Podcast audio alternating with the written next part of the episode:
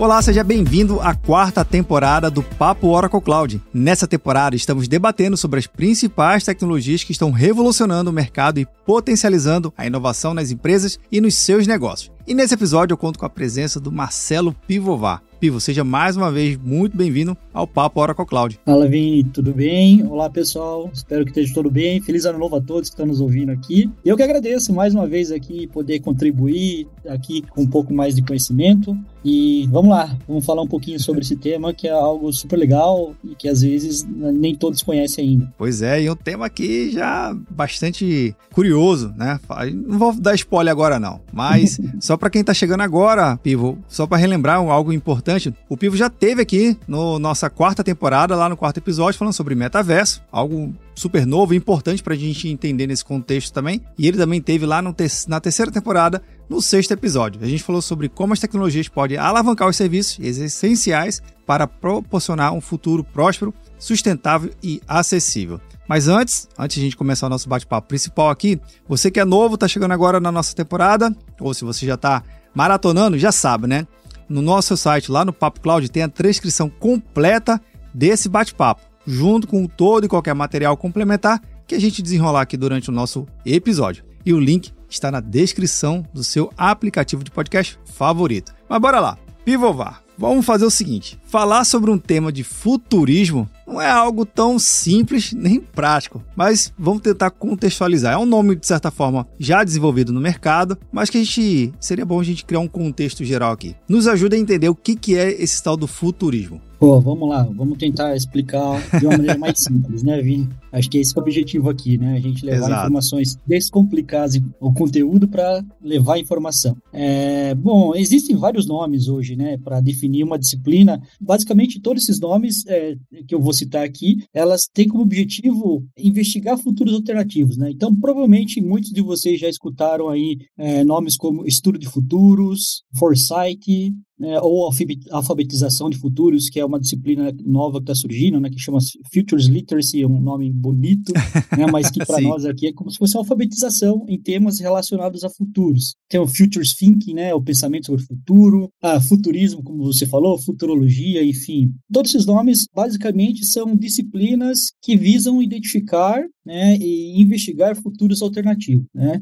E quando a gente fala dentro do conceito de corporação, existe um, um termo que é muito mais utilizado, que é foresight. Né? Foresight é uma ferramenta de gestão, gestão estratégica onde organizações ou indivíduo ou a própria sociedade, né, muitos governos utilizam essas metodologias é, para criar futuros, visões de futuros e possíveis alternativas. É, e a, essas, a gente, muitos acham que é algo mais um machismo, é, é algo mais de tentar adivinhar o futuro. Não, são, são técnicas, é um framework, existem ferramentas para que a gente consiga é, visualizar, né, o que a gente chama de sinais, né, pequenos sinais às vezes, ou grandes sinais, que a gente chama de megatrends, por exemplo, Sim. e dentro disso é, começar a observar isso e trazer para o tempo presente o que a gente chama de estratégias orientadas para uma construção de futuro que seja favorável a você como pessoa física, a sua corporação, à sociedade, né, ou ao estado onde você está inserido, né, ao governo, né. Então, é, algum tempo, né, já é, essa não é algo tão novo, né. Isso já existe há muito tempo atrás, mas agora durante a pandemia ele ganhou uma conotação muito forte no mundo. Né? Tanto que a Unesco, como o World Economic Forum, colocaram dentro das 10 disciplinas mais importantes para para as pessoas, para os, os, líderes né, globais, a disciplina sobre a alfabetização de futuros, porque é onde é, a gente consegue antecipar possíveis é, catástrofes, né, vamos dizer assim, Sim. que aconteceu com o Covid, ou possíveis oportunidades também para que a gente consiga melhorar coisas que ainda estão por vir. Né? É algo bem interessante. Depois, acho que a gente pode inserir vários ali na transcrição a gente coloca ali vários uh, órgãos, vários uh, cursos, treinamentos, Sim. podcasts que falam sobre o assunto para que as pessoas também consigam é, acompanhar isso daqui que é muito legal. Né? Quando eu era criança, algo da interessante, minha mãe falava que eu vivia no mundo na cabeça das nuvens, né? eu ficava sempre pensando como seriam as coisas no futuro. Era, era algo que eu, que eu gostava de fazer, era algo inerente a mim. E depois que eu percebi, né, fui atrás e comecei a ver que existem disciplinas que fazem isso, né? estudam isso com, com algo mais objetivo, com, com, com base teórica ali, base científica por trás. Cara, isso é muito legal. Eu acho que uma das principais coisas que ajuda nesse contexto dessa habilidade é, obviamente, a curiosidade do, do ser, né? Isso. Em querer descobrir e tentar prever certas situações ou certo comportamento. Mas eu percebo também que a questão do futurismo, baseado em todas as suas técnicas, como você está explicando aqui pra gente, ele está muito, tá muito associado na capacidade de observação dentro de um contexto. Você citou, é, às vezes tem um, um, contexto econômico, um contexto social, e aquele comportamento já dá pequenos ou médios ou, ou grandes sinais, que são as trends que você comentou. Então, a ideia principal de a gente ter essa capacidade hoje poderia então usar a tecnologia para medir esses sinais ou descobrir que sinais é esse e aí começar a compreender qual é esse comportamento daquela sociedade e aí se antever, seja por uma necessidade para a área de saúde, para uma área de transporte, para uma benfeitoria de um grupo. Então, é uma forma de a gente conseguir desenvolver essa habilidade e conseguir encaixar a tecnologia, porque não falta tecnologia hoje, né? Uhum, exatamente. É. É, é eu acho que também esse tema sobre futurismo ganhou tamanho e proporção também por, por causa da tecnologia, né? Se a Sim. gente pega hoje as tecnologias, principalmente tecnologias cloud, elas nos proporcionam uma capacidade de, de, de, de análise análise de dados, de tomar decisão que antes a gente não conseguia. Então, sem dúvida nenhuma, a tecnologia é um grande parceiro dos futuristas, das pessoas que desenvolvem é, essa dinâmica de observar sinais. E algo muito interessante, né? Quando a gente fala de, de, de observação de sinais, vamos pegar um exemplo clássico aqui, né? O carro, carro elétrico. Sim. Né? Os carros elétricos. É, hoje, se a gente olha é, o contexto presente, é, é uma mega trend. Né? O, carro, o carro elétrico já é uma mega porque já temos legislação, já temos, já temos vários players no mercado e tudo. Mas se a gente olha 10 anos atrás, há 5 é. anos atrás, quem diria que ia ter carro elétrico, né? Então, aí que vem as observações de pequenos sinais, por exemplo. Se a gente olha 5, 10 anos atrás, você tinha uma questão já muito grande do aquecimento global, você tinha grandes questões, poucos estudos relacionando a, a produção de CO2 de, de, de, combustível fóssil ao aquecimento global. Né? Você tinha a Toyota lá atrás fazendo um projetinho, lembra do Prius? Exato. Né? O primeiro carro elétrico, muito antes da Tesla, né? era um carrinho feio, ninguém entendia, ninguém queria comprar aquele carro lá atrás. Então já existiam pequenos tendências, pequenas é, sinais demonstrando que provavelmente isso seria algo a se observar para o futuro. E agora, no contexto atual, tem um, um sinal muito interessante também que estava lendo esses dias, né? É a questão de, do número de bactérias é, resistentes a, aos tipos que nós temos hoje de medicação ter triplicado. Olha. desde 2019 até hoje. Então, com isso, a gente já começa a observar que, opa, pode ser que venha novas epidemias, novos tipos de vírus que a gente, os nossos medicamentos não estejam preparados para combater. Então, por mais que a gente tenha a questão da tecnologia que nos ajuda com muitas informações, o olhar humano em cima, em cima de, de mega tendência está fácil, mas em cima de, de sinais fracos vai ser super importante, porque você conectar pontos, às vezes, que são super distantes, né? E assim, como você falou, existem várias categorias de sinais, né? Tem um acrônimo em inglês que ele chama de STEP, que é, são sinais sobre é, sociedade, sobre tecnologia, economia, o ambiente, né? O ambientalismo, o meio ambiente Sim. e a política. Então, são várias coisas que você começa a juntar e daí você começa a, a, a ter uma maior claridade, né? Não clareza, mas claridade sobre os possíveis futuros que a gente quer ter.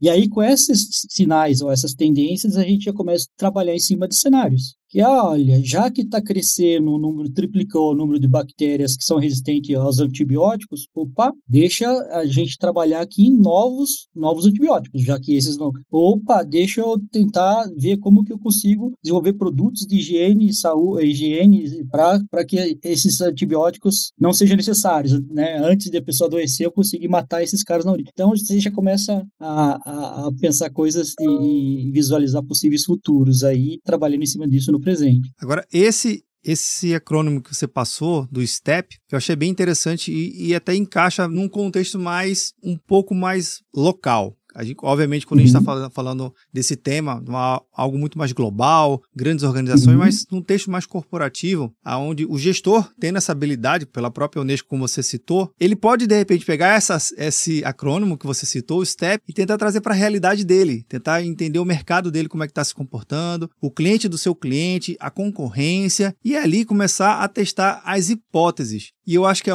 aí onde é, se junta muito na computação em nuvem, que você já citou muito bem aqui. Por ela ser algo mais simples, a computação em nuvem, ser rápido de testar, até mesmo para validar uma hipótese também se torna rápido e barato. É esse, para um contexto mais corporativo, faz sentido essa minha linha de raciocínio aqui? Faz todo sentido, faz todo sentido, é exatamente isso. A, a gente sempre vai fazer recortes, né? Porque é, primeiro que a gente chama futuros, né? É. A gente chama futuro, são vários futuros, né? Você está construindo o futuro teu, o futuro dos seus filhos, o futuro da sua família, eu estou fazendo a mesma coisa, então todo mundo está fazendo, consciente ou inconscientemente, a gente tá, estamos construindo futuros. E quando a gente faz um recorte, quanto menor esse recorte, mais a gente consegue trabalhar em, em criações de cenários e não só criações de cenários, mas análise dessas criações de cenários e também MVPs, né? Por exemplo, se você quer dentro de um futuro, por exemplo, dentro de uma análise estratégica da sua empresa, num contexto socioeconômico, político dentro do Brasil, por exemplo, você pode dentro desses estudos perceber que, opa,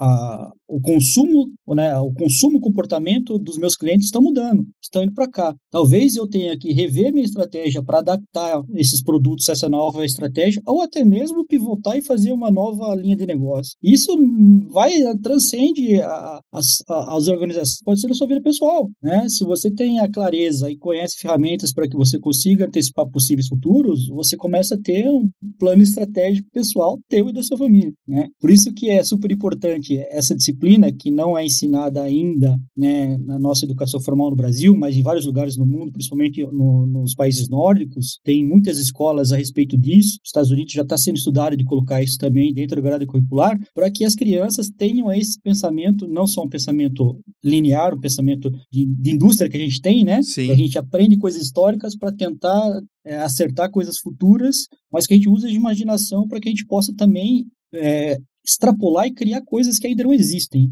Essa habilidade requer muito da liderança compreender também a, a, a capacidade de, ser, de, de arriscar, porque é normal e a gente entende muito bem que os gestores, eles, na sua grande maioria, né, são avessos ao risco. Né? Obviamente, ninguém quer ficar aqui arriscando nem tempo, nem recurso, mas ter uma disciplina e ter um momento específico, ter um conjunto de práticas específicas no ambiente controlado para vislumbrar possibilidades diferentes, para descobrir novos caminhos. Né? Muitas das vezes as, o que, o que nos abre caminhos do futuro é a concorrência.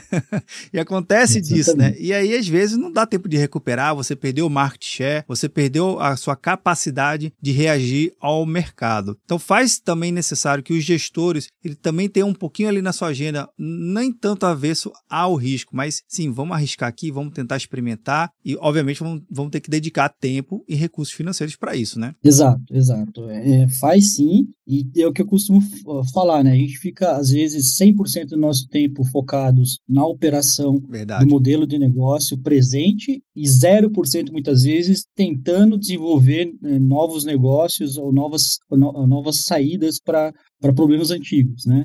Eu costumo falar, e a gente aqui na Oracle tem isso né, no nosso DNA, 70-30, vamos focar 70% do nosso tempo no, no aqui no, no, que nós temos agora no presente, né, na operação, mantendo aqui o, a vaca leiteira, Sim. mas 30% do tempo vamos focar em desenvolvimento de novos produtos, de novos negócios, de no, e às vezes até de maneiras diferentes de, de vender os mesmos produtos, né? De maneiras diferentes de, de, de implementar os mesmos produtos para desenvolver desenvolver pro, problemas antigos em clientes, né? É, e isso se torna cada vez mais necessário, porque a gente vê hoje, por exemplo, muitas das indústrias está tendo uma convergência de indústria. É. Né? Antes o cara era varejo, era só varejo, o cara financeiro era só era financeiro. Muito segmentado. Agora né? não.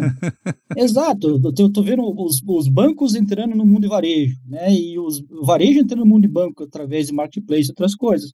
Então, se você pega soluções que eram tipicamente soluções vendidas no mercado financeiro, se você dá um outro olhar, uma outra roupagem para essas soluções, você consegue implementá-las também dentro do mercado de varejo, né?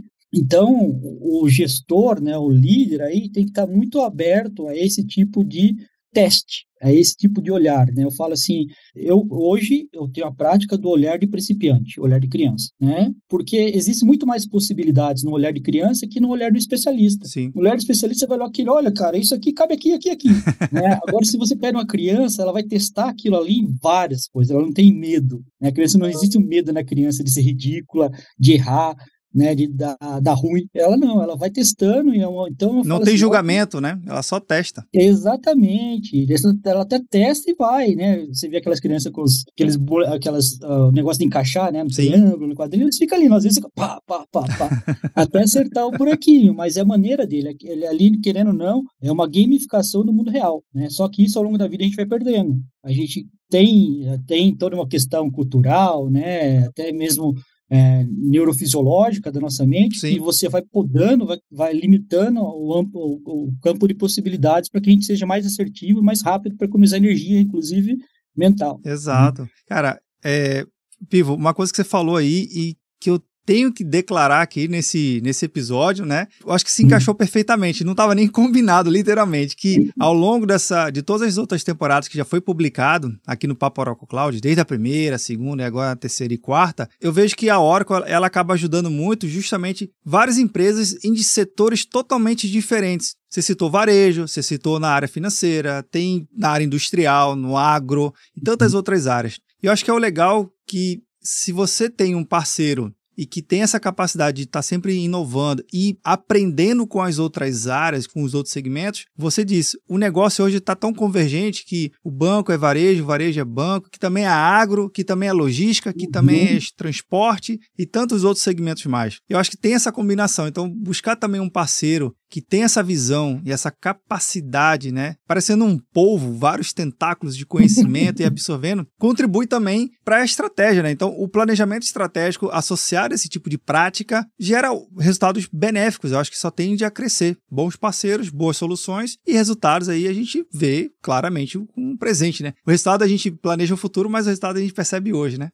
Exatamente. Eu acho assim, eu vou ter reuniões com os executivos, né, falar sobre transformação digital, é muito fácil para empresas que nasceram nessa nova economia ah, falar sobre dúvida. transformação digital, mas poucos conhecem toda a história de transformação que teve nos negócios. a Oracle nasceu há 45 anos atrás, nascemos uma plataforma alta, tivemos que passar por todas as histórias de transformações da tecnologia e dos negócios, desde plataforma alta, plataforma baixa, web, agora cloud, é, cognitivo, toda a parte de cognição que está vindo aí. Então, a gente, isso nos habilita, né, poucas empresas do mundo que, que têm essa habilidade de navegar em qualquer tipo de negócio, qualquer tipo de indústria. Embora nós tenhamos nascido lá atrás com empresas 100% tecnologia, né, com banco de dados, Sim. isso vem evoluindo. Hoje nós somos empresa de negócio. Uma empresa de negócio nós temos capilaridade de todas as indústrias com soluções específicas para cada indústria. Eles falam de varejo, toda a parte de merchandising ali, operations, para a parte de finanças, né, com, com core bancário, na parte de saúde, né, nossa última questão foi CERN, que também tem toda a parte é, de de, de, de, de protótipo eletrônico e outras coisas mais. Então, sem dúvida nenhuma, eu acho que a, quando a gente fala de criação de futuros, possíveis futuros, a Oracle é, sim é um player muito relevante para que, que a gente possa habilitar nossos clientes a, a, a terem os, os, futuros planejados mais próximos do possível. Sensacional, sensacional. Bem, considerando que a gente que desenvolve um bom planejamento, obviamente a gente também quer medir os resultados, né? A gente vive na era dos dados, já falamos isso também aqui sobre o tal do Big Data e tudo mais. Então, os dados é uma ferramenta, pelo menos é uma, acho que é a base de tudo, né? Para a gente analisar o futuro e criar futuros, e aqui no plural, literalmente, é você uhum. também conseguir medir, extrair, compartilhar, e aí você começar a criar seus indicadores e os sinais eles vão alertando. Então, dado ainda é algo super importante para o gestor e para o seu planejamento. Cada vez mais, né, Vini? É, se, se nós pararmos para pensar, é, grande parte das estratégias de negócio hoje, né, do planejamento estratégico, nas empresas são pautados por dados. Sim. Tanto que o termo que a gente mais utiliza hoje é forecast, na verdade, né? que é exatamente o planejamento baseado em dados históricos, uma certa projeção futura, né? Ali, ali mas o dado, sem dúvida nenhuma, é o, o petróleo na, da, da humanidade, não só mais da empresa, mas da humanidade. A gente está sendo metrificado 100% do nosso tempo. Né? Desde a hora que a gente acorda, nós como pessoas físicas ali, Sim. até as corporações é, que têm que entregar um serviço melhor para a experiência dos clientes deles e para os acionistas que estão esperando também é, é, é, que essas, esses dados forneçam maior fonte de lucro para todo mundo da cadeia. Então, sem dúvida nenhuma, hoje, com a quantidade gerada no mundo, eu acho que é algo muito interessante, assim, Vini. Se a gente pega a, a, a questão né, do, do processamento de dados, né, cada, a cada 18 meses já está, né, a lei de Moore, a cada 18 meses Sim. a velocidade do chip dobra, né? 18 meses a gente tem chips mais rápidos e mais baratos. Só que a quantidade de dados gerados no mundo dobra a cada seis meses. A cada Caramba. seis meses, o volume de dados gerados no mundo dobra. Nossa. Não tanto pela produção, não somente pela produção do ser humano de dados, mas muito pela produção sintética também do, de, de, de, organismos não humanos, né? Sim. Machine learning, é, os dispositivos IoT e outras coisas mais. Então, cada vez mais a gente tem mais informações no mundo, faz com que cada vez mais a gente tenha necessidade de ter as melhores ferramentas, né? E a melhor capacidade computacional, aí entra a nuvem, casa perfeitamente com isso, para tomar decisões mais assertivas. E nunca a gente vai deixar de ter o olhar humano em cima dessa análise da máquina que traz essa leitura é, humanizada e traz outras coisas que ainda a máquina não é capaz de analisar, né? Uma subjetividade. Bem, Pivo, eu acho que falar do tema futurismo, ou previsões do futuros, ou do letramento, dessas são tantas tantos nomes para várias habilidades, mas eu acho que o principal objetivo aqui que você traz no nosso episódio é, a, é aquela capacidade, aquele senso crítico que o gestor e os líderes devem ter, sim, na sua agenda, de olhar sinais que às vezes estão ali, literalmente